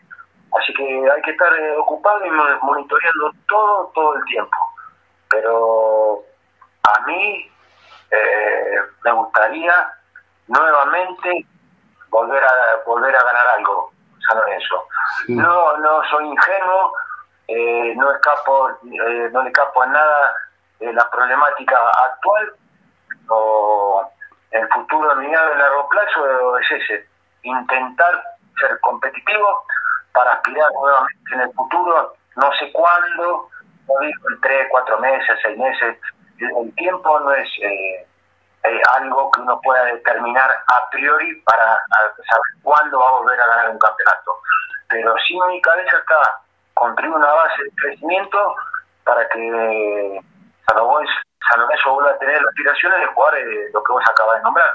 Que por otra parte, en los últimos, no, no digo estos cuatro o cinco años, pero eh, San Lorenzo en las últimas dos décadas eh, yo escuchaba muchas veces cuando se decía que si bien es cierto San Lorenzo era un club muy grande, que no había ganado, no, había ganado nada a nivel internacional. Bueno, eso ha cambiado, la realidad ha cambiado, San Lorenzo sigue siendo un club muy grande a nivel eh, de prestigio a nivel mundial, que ahora sí, cuando vas y le pegas una miradita a la vitrina, ya tiene tres títulos internacionales subidos y esperemos en un futuro no muy lejano tenga alguno más, ¿no? Sí, eh, las últimas preguntas, Rama. Sí, Rubén, acá en YouTube nos preguntan eh, dos preguntas. Si vas a traer un arquero y dónde vas a usar a Fernández Mercado, si por lateral izquierdo o volante por izquierda. No, lo del arquero todavía no, no, no lo hemos evaluado eso. Por ahora no lo hemos evaluado, ¿no? Y en cuanto a Fernández Mercado, yo creo que eh, por sus características individuales eh, tiene más cualidades para jugar eh, de mediocampista por el costado y no de lateral por izquierda. me llamó, ahora que me hace la pregunta, me llamó muy la atención en, en estos días de entrenamiento el chiquito Silva, está jugando eh, muy bien, le veo muy buenas condiciones, también es chiquito, creo que tiene 17, 18 años, pero también hay, hay un buen futuro eh, en ese lugar. Y para cerrar la respuesta de, de, de Mercado, eh, yo creo que es mediocampista por afuera o por adentro, más adelantado, no de lateral por izquierda. Te hemos exprimido una barbaridad, gallego querido. Este, a mí me quedarían tantas cosas, eh, por ejemplo preguntarte, eh, se, habló mucho de, estilos de juego en este campeonato, el defensa de justicia de BKC, el, el Cieliski de estudiante. ¿Te gustó cómo jugó estudiantes así, vía directa, de ataque, con delanteros potentes? ¿Te, ¿Te gusta ese estilo? Sí, sí, creo que estudiante hizo un muy buen torneo eh, de hecho, bueno, se fue el campeonato perdiendo por penales. Y hubo, hubo seis equipos en este torneo que, estuvieron por encima del resto. Eh, Racing, River, Racing eh, Defensa y Justicia, Estudiantes Junior, Estudiantes y Boca, esos seis estuvieron por encima del resto. Y bueno, Boca hoy lo, confirmó ganando una final por tres goles de diferencia. Eh, y después el resto visto bastante paridad. Pero Esos seis, igual analizar, mantuvieron los mismos entrenadores del año pasado a este, han sostenido eh, gran parte de la base del plantel y han agregado eh, grandes incorporaciones. Bueno, de hecho, Boca eh, se gastó mucho dinero para, para contratar ahora en el, primero en el mercado pase de junio y ahora en enero también. Y sí, me, me, gusta Estudiantes, un buen equipo, ya tiene el mismo entrenador y aparte gana las dos áreas, ¿no? Estudiantes ganan las dos áreas. Claro, claro, tiene muy buen juego ahí en ataque, eh, volumen, físico en defensa, con Noguera, con Rogel. No se le lesionó. ¿Noguera te gusta? Muñoz, que estaba jugando bien. ¿Noguera te gusta? ¿Noguera te gusta? Sí, es un buen defensor, sí. Ah. Un buen defensor. Eh, ya había tenido, había tenido un buen rendimiento cuando estuvo en Banfield, después se fue a jugar a Europa es un buen defensor, es fuerte, agresivo. Eh, sí, un buen defensor, sí. Bueno, bueno Rubén, eh, estamos más de 40 minutos hablando con, con, vos, agradecerte enormemente. ¿Algo más, chicos, o lo despedimos a Rubén? Solamente una, Rubén. Me quedó una duda para, para no irme a dormir con la duda. Eh, nombraste a Cauterucho, al Tanque Díaz, nombraste a Peralta Bauer. ¿Qué pensás hacer con Blandi, Ubita, Fernández y Vareiro? ¿Están en un segundo pelotón? ¿Juegan de otra cosa? ¿Cómo lo ves? No, a ver, eh, em, eh, vuelvo, al origen de la respuesta anterior. Nosotros estamos pleno armado de plantel. Yo tengo hombres jugadores que, que a mí me gustan, y por supuesto, pero todavía no los tengo yo siempre voy a dar eh, por concluida eh, una negociación y, eh, irme a dormir tranquilo como te vas a ir a dormir de tu rato cuando ya tengas jugadores en la ciudad deportiva y entrenando con el plantel. Después del resto, hoy Alexander Díaz no está entrenando con nosotros, entrena con Arsenal. Cauterucho está entrenando con, con Aldo. ¿Y quién más me nombraste? Perdón. Peralta Bauer. Peralta Bauer eh, está entrenando en Unión y por lo que he leído, estuve chequeando alguna información de algunos medios de Santa Fe, eh, parecería que no lo no, dejar salir porque tiene eh, algún acuerdo hasta, hasta diciembre. Hasta diciembre. Sí. Y hoy también me hicieron una pregunta en un programa que estuve en televisión eh, por Adolfo Gáez. Me dijeron si me gustaba, que él tenía, el periodista también hizo la pregunta, digo que tenía muchísima ganas de venir. Eh, así que si tiene ganas de venir, y lo espero en la Ciudad Deportiva, que es un jugador que jugó muy poco en San Lorenzo y muy bien. Y es difícil jugar muy poco y muy bien y ya el salto a Europa. Así que si quiere tener continuidad, porque tengo entendido que tenía tuvo mucha continuidad en los clubes donde estuvo este último y medio y quiere jugar alguna ficha para ver si lo pueden tener en cuenta en la selección para el mundial, bienvenido sea, es un jugador joven, eh, tiene un promedio de goles en San alto, eh, jugando muy pocos partidos hizo goles importantes, así que esa es la característica la que a mí me gusta, pero están en otros clubes, ahora no.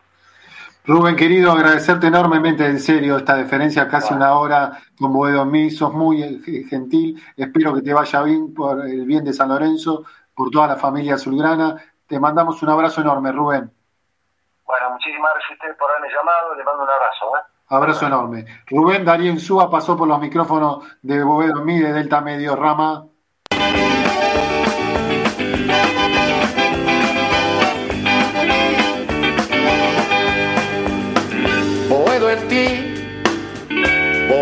En el aire sin mar, en mis sueños de pan, donde todo se aclara y se vuelve al zaguán. Vivir sin vos, morir sin Dios, esquinazo al azar, soledades de bar, que Boedo y Tarija esperé hasta llorar. No pude ser indiferente,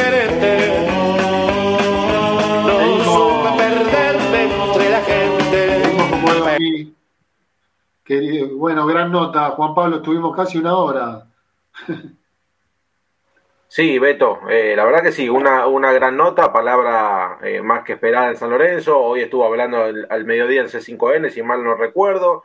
Eh, bueno, y, y, qué mejor que, que, tenerlo acá. Ha dejado, ha dejado muchos títulos, ¿no? Más que nada haciendo hincapié en el interés por, por los más juveniles, ¿no? Que era algo que se esperaba hace tiempo, que un técnico que llegue tenga en consideración a los pibes y que él lo tenga bien visto. A ver, sabemos que Insúa, antes de agarrar eh, la dirección técnica de San Lorenzo, lo encontrabas un fin de semana viendo a los pibes en Ciudad Deportiva, así que los tiene muy bien estudiados. Creo que era el indicado para empezar a int intentar cambiar este rumbo de San Lorenzo. Y bueno, después con un mercado de pases que hasta el momento, a ver, él no quiso tirar nada, pero con la información que tenemos, hasta el momento está muy estanco.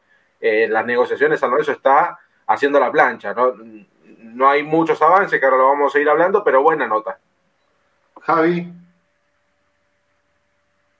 Soy poco objetivo con el gallego, tengo una identificación particular con, el, con la persona y con el jugador. Creo que es la, la persona justa en términos de temperamento, de identificación, eh, de buena intención con el club. Esperemos que lo dejen los otros intereses que siempre juegan, ¿no? Que pueda tomar las decisiones y que si se tiene que equivocar, que se equivoque él, pero que no haya ningún tipo de interferencias ni económicas ni políticas y que la gente tenga la paciencia necesaria para darle el apoyo que merece, ¿no? Eh, para que lo que salga bien o mal sea exclusivamente por su mérito y no por factores externos.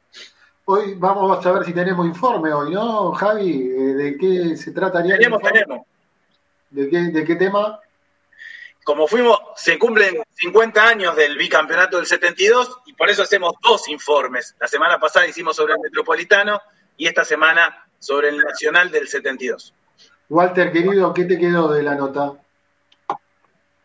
No, muy buena, la verdad, lindos títulos ha dejado Gallego y Unsúa, la verdad que da la esperanza, obviamente que uno quiere que le vaya bien por San Lorenzo, pero a la vez también por Insúa mismo, porque es un hombre relacionado al club, uno va a ser doblemente feliz hacia San Lorenzo le va bien, y también una parte por, el Gallego, lo veo que está muy empapado en el fútbol, la verdad lo, ha demostrado en otras notas también, de que uno creía que quizás estando habiendo estado alejado un tiempo del fútbol argentino, se lo ve bastante empapado de San Lorenzo de la primera y también de los juveniles. Es un nombre relacionado a San Lorenzo. Todos queríamos alguien de riñón San Lorencista. Era él o Pipo para mí el indicado. Pipo dijo que no, el gallego aceptó. Sabe que toma un fierro caliente, pero obviamente las esperanzas están depositadas en él para sacar a San Lorenzo de este mal momento. Hernán, el clásico del domingo tuvo a Rubén Adrián Suba. Sí, la verdad que bueno, un lujo, ¿no? Un lujo que nos dimos eh, acá en Bodeo Mí, creo que bueno, eh, si no me equivoco es el primer medio partidario, ¿no? Que tiene la suerte de hablar con Rubén Darío Insúa. Y además me da alegría porque, a ver, es un hombre que no le está dando prioridad solo a los medios nacionales, como acostumbra suceder, ¿no? Que hablan por ahí con los medios nacionales y a los medios partidarios no nos dan el lugar. No es el caso del gallego Insúa, siempre cálido, siempre presto a hablar con Bodeo Mí, con quien quiera, ¿no? Y responder siempre con, con la frescura y la sapiencia que lo hace. Eh, la sensación de que eh, Rubén Darío Insúa, para todo lo que le preguntás, tiene una respuesta correcta y tiene la fórmula. Ahora, la clave está en lo que él decía, ¿no? Que hay un acompañamiento dirigencial, eh, más allá del cuerpo técnico, los jugadores y la gente, él hablaba de un combo. y bueno, claramente, esto creo que es lo primero que tiene que cambiar en San Lorenzo. No creo que Insúa, desde lo futbolístico, vino a laburar, está haciendo un gran análisis del plantel, tiene en la cabeza algunos jugadores para traer, para sacar resultados. Después la pelota entra o no, pero después el acompañamiento dirigencial. Eh, alguna vez eh, hay una frase de bueno un técnico muy reconocido que decía que la pelota entra los fines de semana si en la semana se trabaja, ¿no? Eh, bueno, dirigencialmente también se trabaja para que entre la pelota los fines de semana. ¿Qué quedó en limpio de los refuerzos, Juan Pablo, de lo que, bueno, habló de Cauterucho, me parece que es el que más puso énfasis, Rubén Darín Súa, de, Buffarini que, dijo, ¿qué, resumen podemos hacer, Juan y Hernán? Bueno, eh, a ver, eh, creo que lo más latente es el tema de, Cauterucho, ¿no? Porque lo, había lanzado hoy, hoy al mediodía y acá, bueno, ante la, ante la consulta no, no se quiso apresurar a decir nada, ¿no? A ver, yo leo textualmente un mensaje que me mandaron hoy, que me dijeron solo charlas. Sí están hablando con Cauterucho, pero están, estamos lejos, me dijeron lejos de lo económico. Eh, el jugador no es, una, no es una prioridad volver a San Lorenzo para el jugador. Bien, eso también vale mucho. Eh, hablamos de Cauterucho. Y hay otros equipos que, que lo quieren, porque eh, en Aldo Civi está haciendo un, muy buen laburo, un buen promedio de gol tiene, entonces creo que es una buena alternativa. Ahora, después que, que llegue a San Lorenzo, bueno, veremos. por otro lado, le preguntaste por Lertora también eh, Lertora, Aliendro, que, son otros nombres, eh, de los cuales, bueno, hay sondeos, pero nada concreto esto hasta el momento. Recién arranca esto, hay mucho tiempo para charlar. Eh, veremos, veremos lo que pasa en las próximas horas. Arranca una semana mañana, va, a haber eh, nuevas reuniones por, por estos jugadores. a ver si San Lorenzo puede terminar de abrochar el pedido de, de, de, Insúa, porque estos jugadores fueron, son de los nombres que están en la carpeta que Insúa le dio a Matías Caruso. Hernán, Kevin McAllister y Vecchio tampoco no contestó, pero no dijo que no, ¿eh? No, no, claramente, bueno, son nombres, en algunos casos hay nombres ofrecidos, el caso de Noguera, el caso de Vecchio, también el caso de Bernardi, el chico de Colón, son jugadores ofrecidos que van dentro de las demarcaciones. Yo creo que en Suba, más allá de que le dio una lista con cuatro o cinco jugadores a Caruso, y bien lo dijo él, tienen claro que tiene que reforzar todas las líneas, ¿no? Necesita seguramente un central, un lateral, dijo un par de volantes, un par de delanteros. Y bueno, como delantero claramente le gusta Cauterucho, lo dijo, lo hizo público. Eh, bueno, también el caso de Gaich. Pero bueno, seguramente habrá que ver eh, cómo van avanzando las negociaciones, ¿no? Como bien decía Juan, eh, lo de Cauterucho se ve optimista el técnico de San Lorenzo, pero es una negociación que recién empieza. Bueno, el tema de Adolfo Gaich, sabemos la dificultad que tiene, porque el jugador tiene que volver a Rusia, tiene que rescindir allá en Rusia, o pedir salir a préstamo, él todavía está en el Huesca hasta el 30 de junio.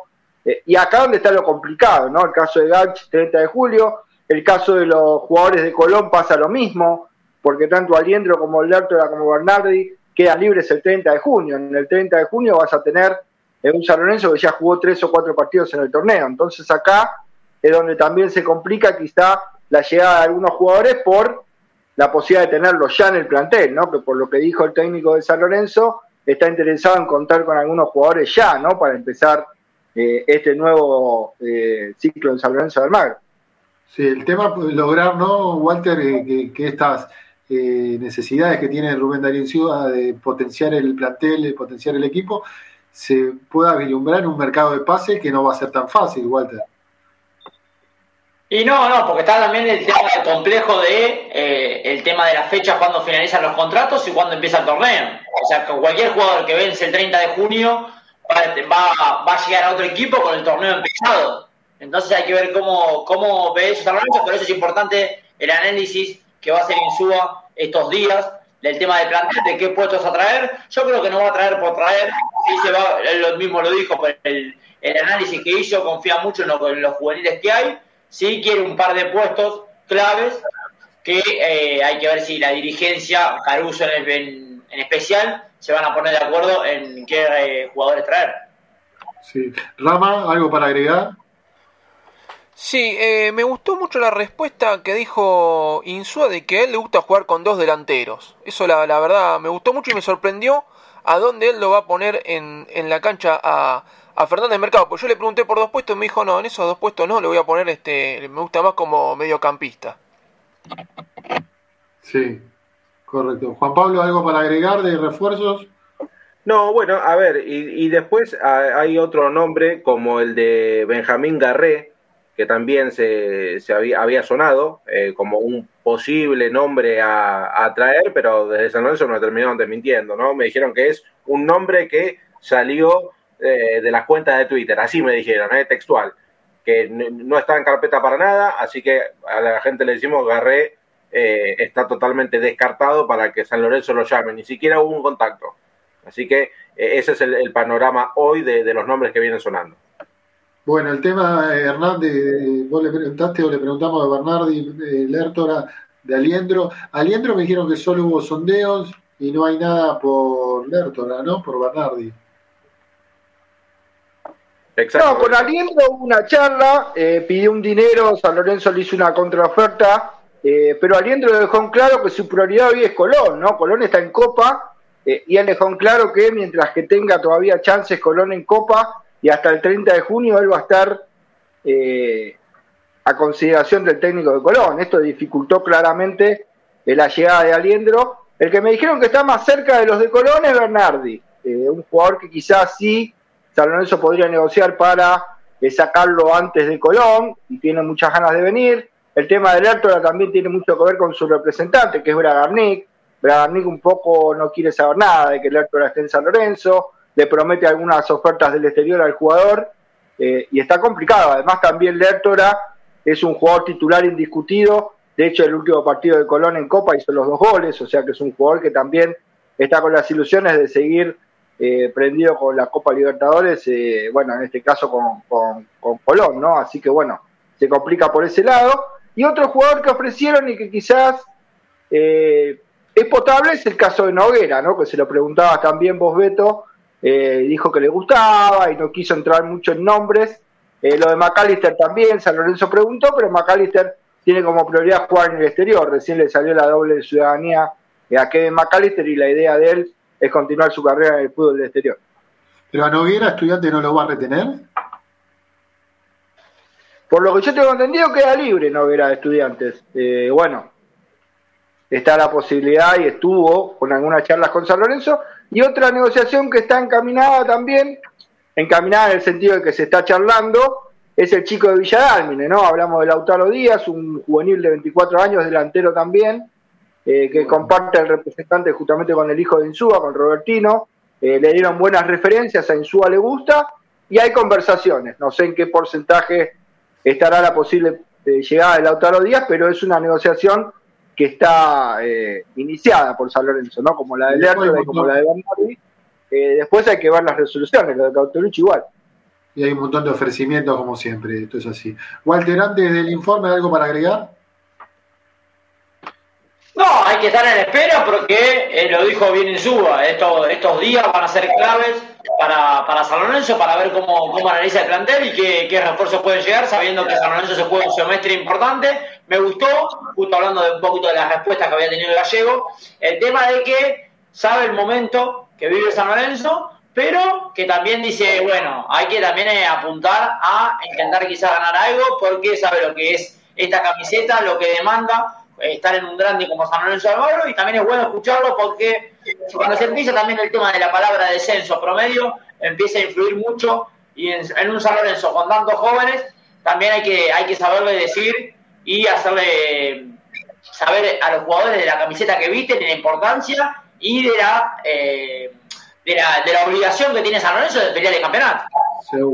Bueno, chicos, pelear el campeonato era lo que hacía en el 72 el bicampeonato, el primer bicampeón del fútbol argentino, eh, y está el informe y la historia del querido eh, profesor Javier Brancoli. Dale, Javi. Bueno, ahí vamos. Y para meternos un poquito de expectativa y esperanza, uno tendría en la memoria que el año, probablemente uno de la mayor gloria deportiva de San Lorenzo, 1972, primer bicampeón del fútbol argentino, fue un año donde todo eso que decía el gallego Insú estaba ordenado, ¿sí? La dirigencia, el plantel, este, el cuerpo técnico, bueno, nada que ver. Fue un año que empezó caóticamente, con una triste noticia, la muerte de Francisco Mura, un gran preparador físico que había sido el formador de Elfo Cabrera y de la, del equipo memorable del 46. El año empieza así y empieza eh, de una manera compleja, porque además la Argentina era compleja. 1972 fue un año convulsionado, caliente desde el punto de vista político e inestable en lo institucional. Aparecían las primeras canciones de protesta para denunciar en ese momento a la dictadura de la NUCE. Así empezamos, con una guitarra bien curva, este informe de hoy. Vamos con el audio número uno, por favor, Rama. ¿A dónde está la libertad? No dejo nunca de pensar. Quizás la tengan en algún lugar que tendremos que alcanzar.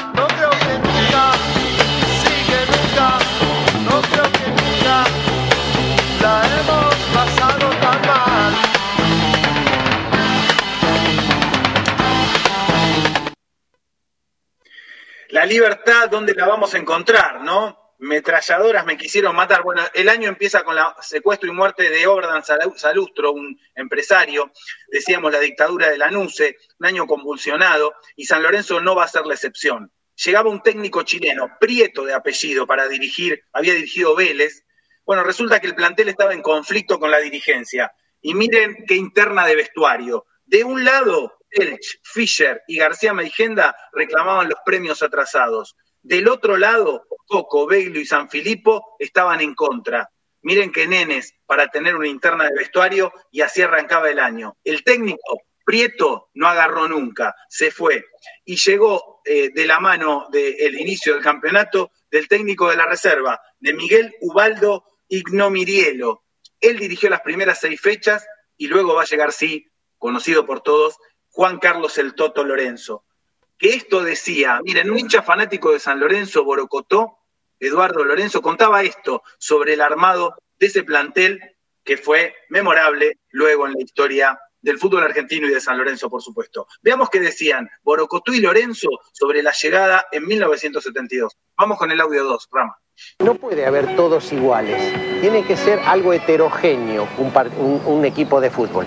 Y ese equipo tenía lo heterogéneo, tenía los laburantes, tenía los finos, tenía los fuertes atrás. No ofreció espectáculo, porque era un equipo moderno, era un equipo de resultados, estaba adelantado al resto.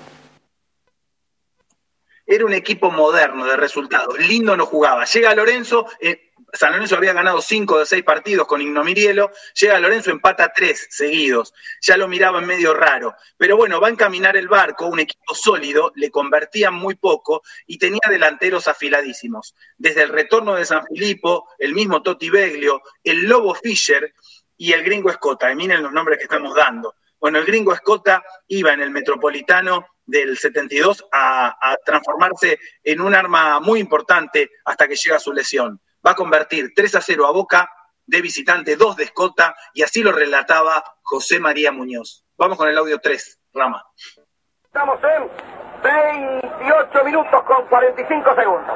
Pelota larga hacia adelante, sale Escota, peligro de gol, queda arco libre, cabeceamos Bernat, tira Escota, viene el gol, gol.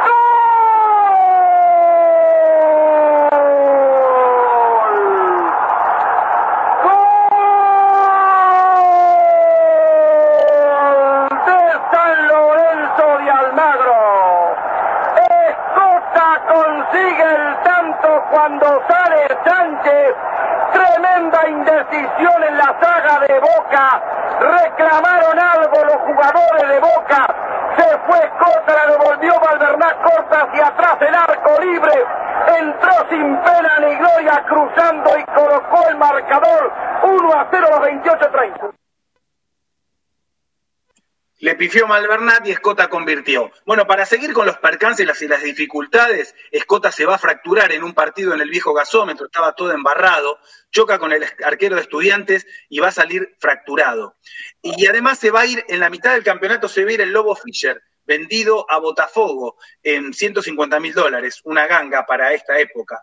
Así que San Lorenzo se iba armando y desarmando, sin embargo, pese a algunas derrotas inesperadas, va a consagrarse sacando seis puntos de diferencia sobre, sobre el equipo siguiente, que era Racing Club. Un pelotón de segundos, Newells, este, el propio River y Racing eh, quedaron eh, postergados por ese memorable equipo del Toto Lorenzo que se va a consagrar sin jugar, habiendo empatado con Atlanta, se va, con, se va a consagrar campeón solamente esperando el empate de Racing. Bueno, va a llegar entonces el, el, campeonato nacional, pero para ese momento ya San Lorenzo era un fenómeno de taquilla reventaba estadios y era primera recaudación en cada una de las fechas. Así lo cantaba, miren el jingle de época de 1972, decían así, dennos el Maracaná porque llenamos todas las canchas. Vamos con el audio 4, Rama.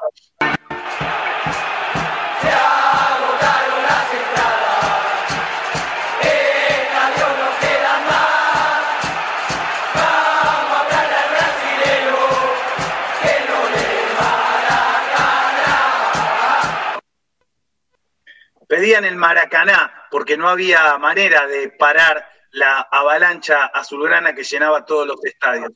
Eh, San Lorenzo va a jugar el campeonato nacional en dos zonas. Para los más jóvenes, el nacional era una especie de metropolitano más Copa Argentina, digamos así. Se sumaban equipos del interior.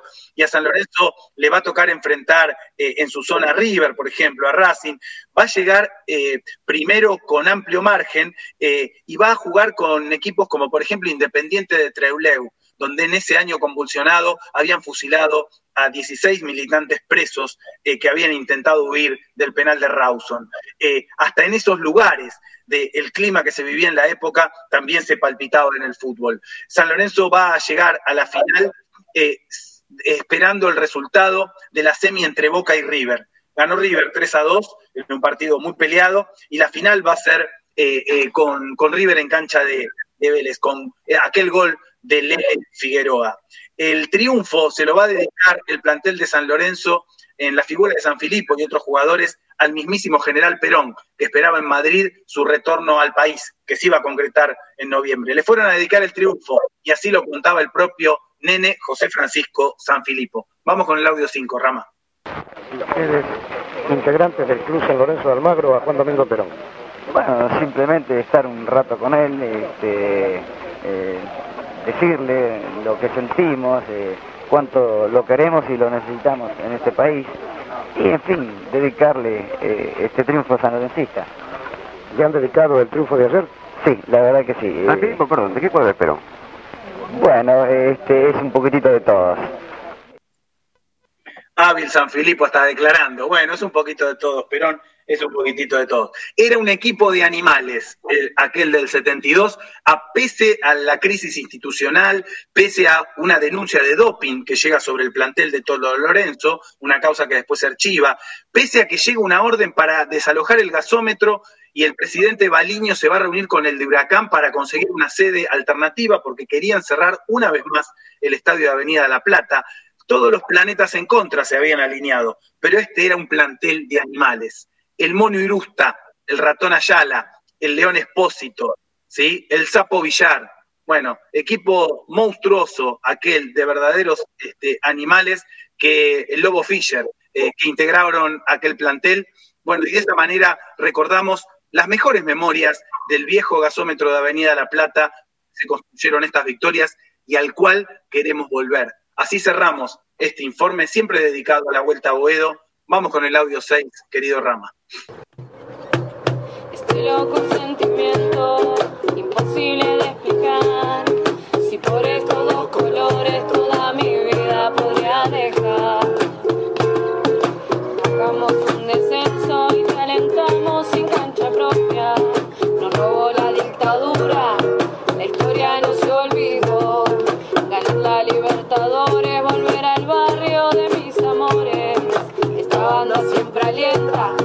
Gloriosa se convirtió.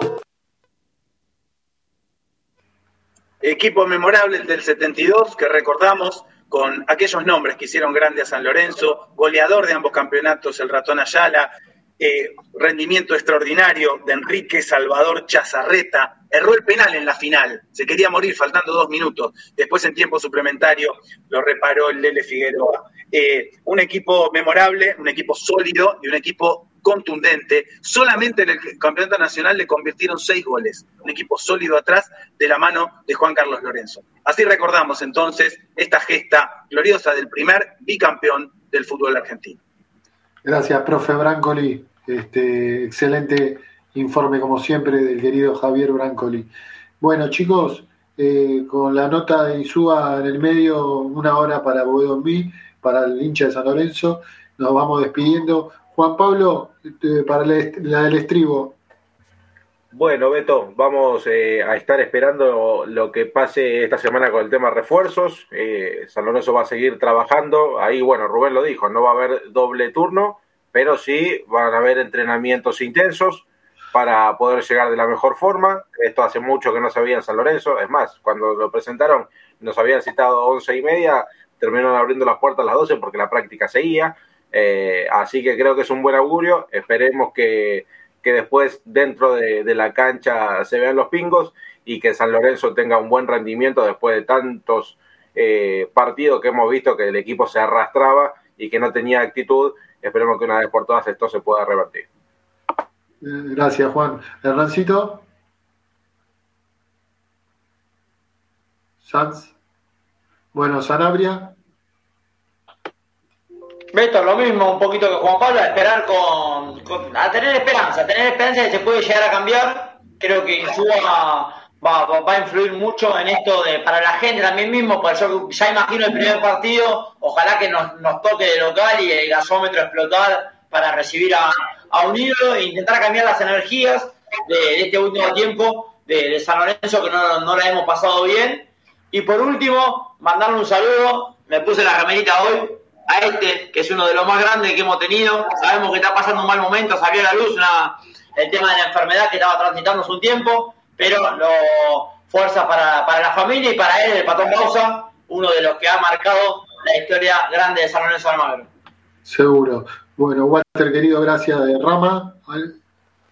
Bueno, Beto, como es un clásico también de Boedo al final del programa hablamos de los resultados del Polideportivo de San Lorenzo. El futsal que venía ganando o empatando ahí sobre la hora, dijeron vos que hablás, que empatamos sobre la hora, ganamos ahí, eh, faltando los últimos 5 o 10 segundos. Bueno, toma, ganaron 6 a 1 a 17 de agosto.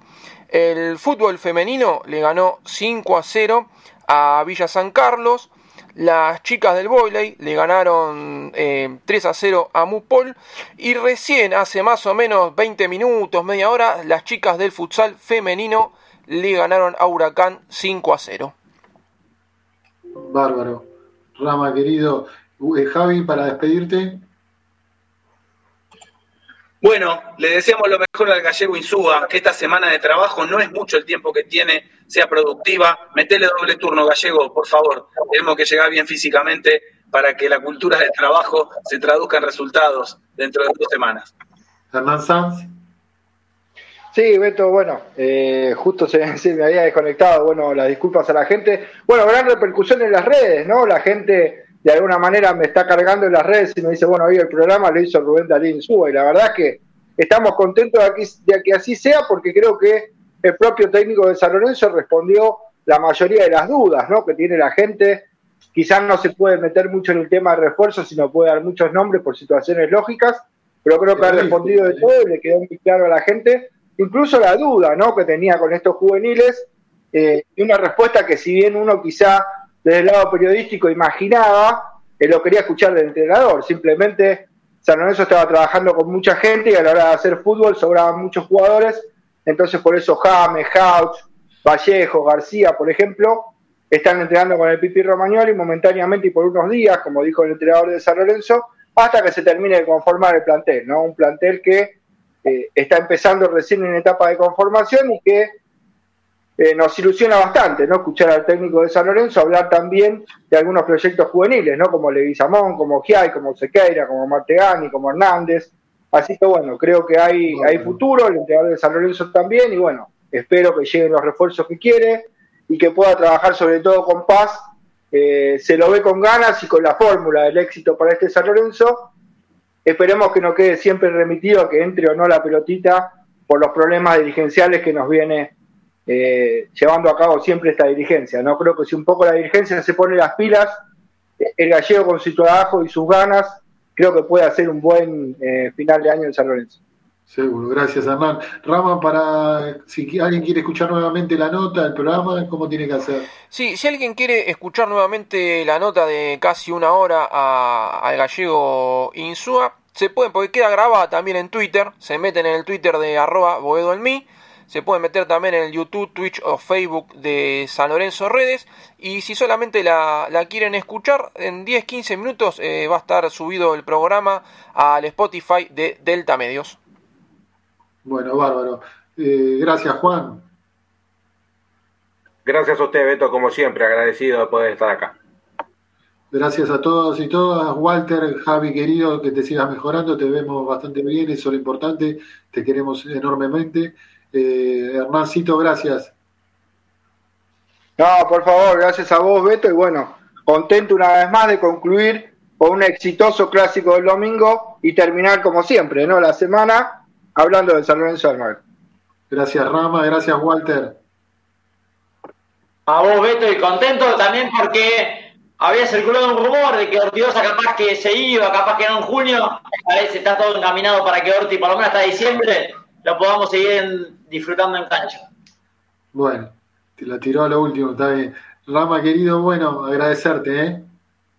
Nos estamos viendo el próximo domingo, Beto, con toda la información de San Lorenzo. Abrazo. y Javi, mejorate. De, este, de, esta entrevista, ¿eh? de parte de mí, el medio partidario del que, está hace un tiempo y que tiene la posibilidad de haber tenido a Gallego Insúa ¿eh? Eh, por primera vez en este, no por primera vez, Boedo mí lo tuvo varias veces ¿eh? cuando estaba en el exilio futbolístico que no, no lo llamaban y merecidamente nos da la nota después de, unos días de entrenamiento simplemente.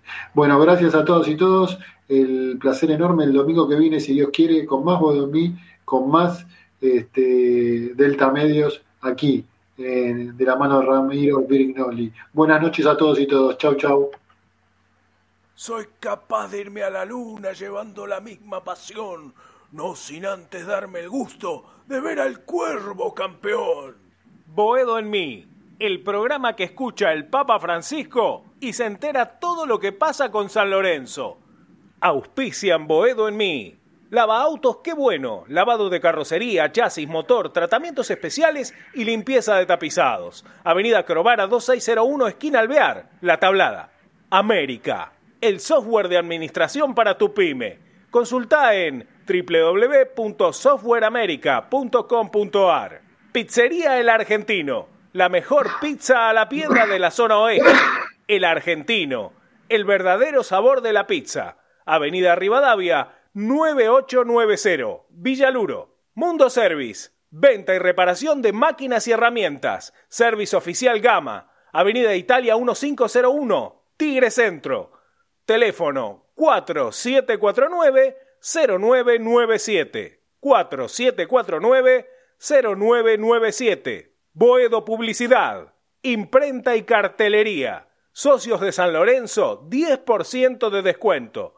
Ferrari 287, El Palomar, teléfono 4751-5906. Leña y carbón, todo para tu parrilla. Eucalipto, quebracho blanco y colorado, espinillo, carbón por 5 y por 10 kilos. Atención a particulares, calefacción y gastronomía. Envíos a todo el país y todos los medios de pago. WhatsApp 115 332 0279 115 332 0279. Nos encontrás en Instagram como arroba leña carbón. Domingos de 22 a 23.30 horas, tu clásico Boedo